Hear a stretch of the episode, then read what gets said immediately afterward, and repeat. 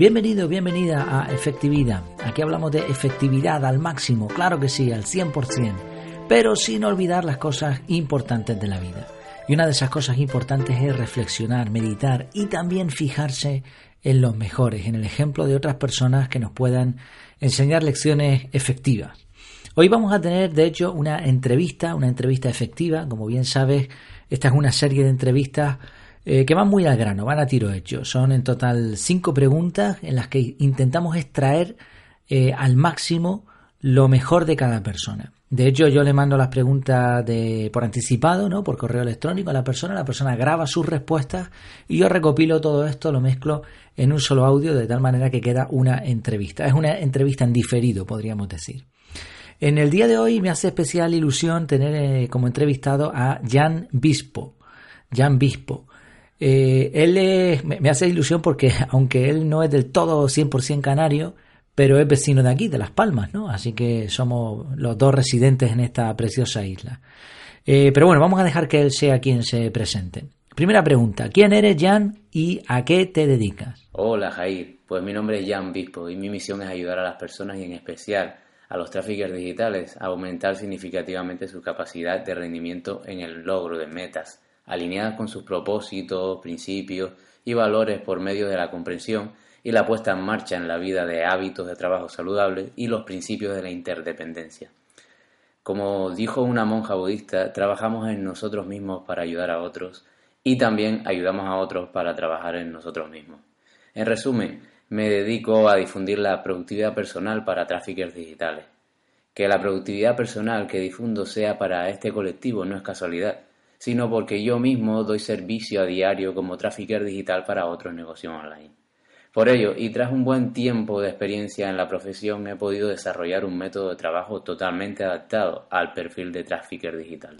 Muy bien, fantástico. ¿eh? Mm, por si alguien no sabe lo que es eso de traffickers digital, traffickers digitales, porque a veces utilizamos términos ¿no? que con los que nosotros estamos acostumbrados, bueno, simplemente es un profesional que se encarga de elaborar y de poner en marcha una campaña de publicidad en Internet.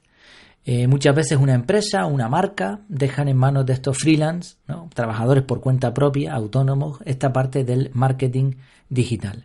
De hecho, muchas personas ya están incorporando este perfil en plantilla, ¿no? contratan a una persona que forma parte de la empresa para hacer esto y otras contratan servicios como el de Jan. Interesante trabajo, sin duda.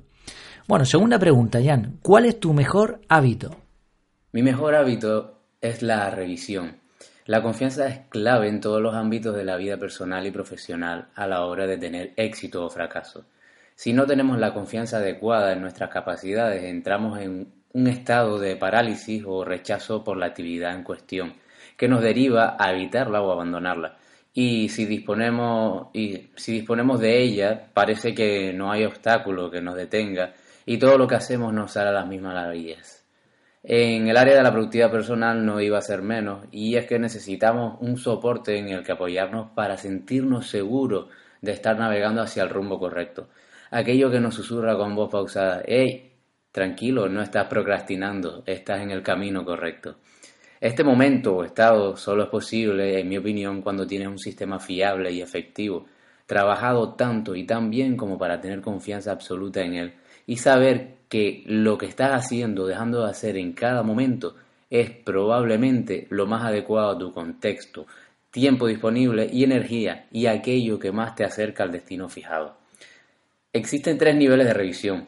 La revisión diaria de las metas. Particularmente hago dos revisiones diarias, una al comenzar el día o jornada y otra al finalizar para sentir el control sobre mis objetivos y acciones diarias y semanales planificadas necesito tanto una como otra. Luego estaría la revisión semanal, la de los objetivos. Para mí es el sumum de mi método. El propósito de esta tarea es dar mantenimiento a tu sistema, tener actualizados todos tus proyectos activos y acciones derivadas de los mismos, confirmando les estés dando la relevancia adecuada a aquellos que la necesitan.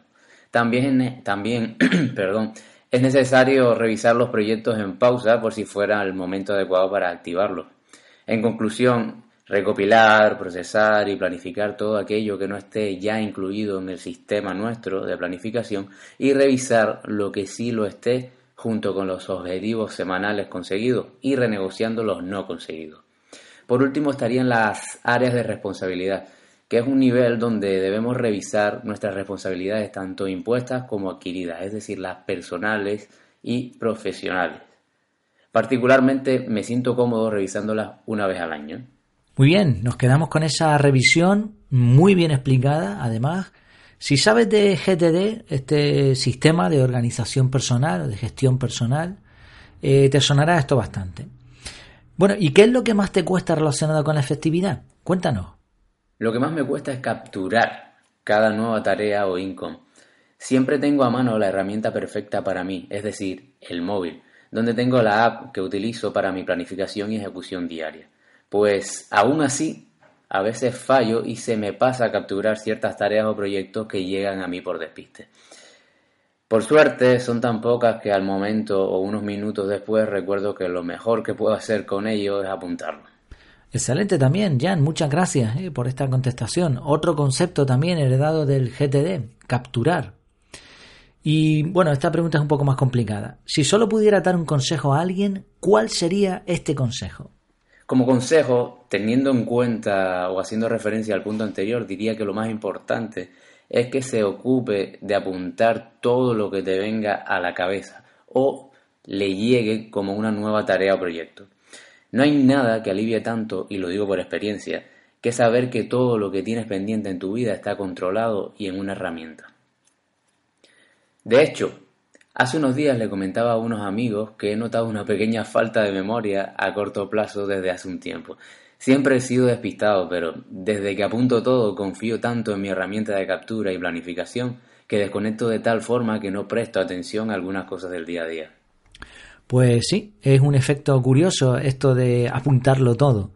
Pero como dice mi suegro, eh, más vale lápiz corto que memoria larga coincido totalmente con Jan en que apuntarlo todo es una de estas cosas que te cambia la vida. Muy bien, y finalmente Jan, ¿dónde podemos encontrarte? El mejor lugar para encontrarme siempre será rumboeficiente.com. En el blog podrás alimentarte de decenas de artículos relacionados con la productividad personal aplicada al día a día para aprovechar todo el tiempo que hoy puedes estar desperdiciando debido a falta de propósitos claros, objetivos y prioridades indefinidas o malos hábitos de planificación y ejecución. Muchísimas gracias por la entrevista, Jair. Nada, no hay de qué. Ha sido un placer. Nos vemos entonces en rumboeficiente.com. Te recomiendo para empezar la página sobre mí. Tiene algo especial y si conectas con Jan ahí, lo demás te va a gustar seguro. Un pequeño resumen de esta entrevista efectiva. Jan, como trafficker digital, ayuda a otros compañeros a mejorar su efectividad. Tanto su mejor hábito como lo que más le cuesta son conceptos GTD, revisión y capturar. Y un consejo, anotarlo todo. Me quedo también con eso que dijo Jan de la confianza. Cuando el sistema funciona, oyes esa voz que te susurra con voz pausada, ¡Ey, tranquilo! No estás procrastinando. Eh, a ver, espérate que repito de nuevo, la voz se ha trabado. Esa voz que te susurra con voz pausada, hey, tranquilo, no estás procrastinando, estás en el camino correcto. Qué bonito el acento también de Jan, ¿eh? ese acento allí canario. Muy bien, ¿y tú? ¿Tú también oyes esa voz, con el acento que sea, da igual? Esa voz que te permite pasar la vida sin estrés. Bueno, pues hoy hemos aprendido unas cuantas cositas que seguramente te podrán ayudar a conseguirlo. Espero que te haya gustado esta entrevista efectiva y mientras nos vemos, pues ya sabes que en efectividad.es tienes un montón de material más, incluidas algunas entrevistas como esta.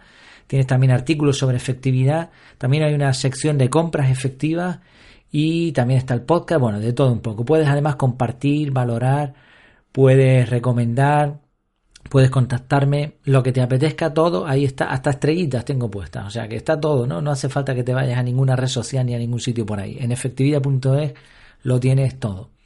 Y por cierto, aprovecho también para decir que eh, yo también le, doy las gracias a Jan porque recientemente he publicado un artículo, el segundo artículo que publico en su web. Dejaré también el enlace para que te pases directamente por ahí.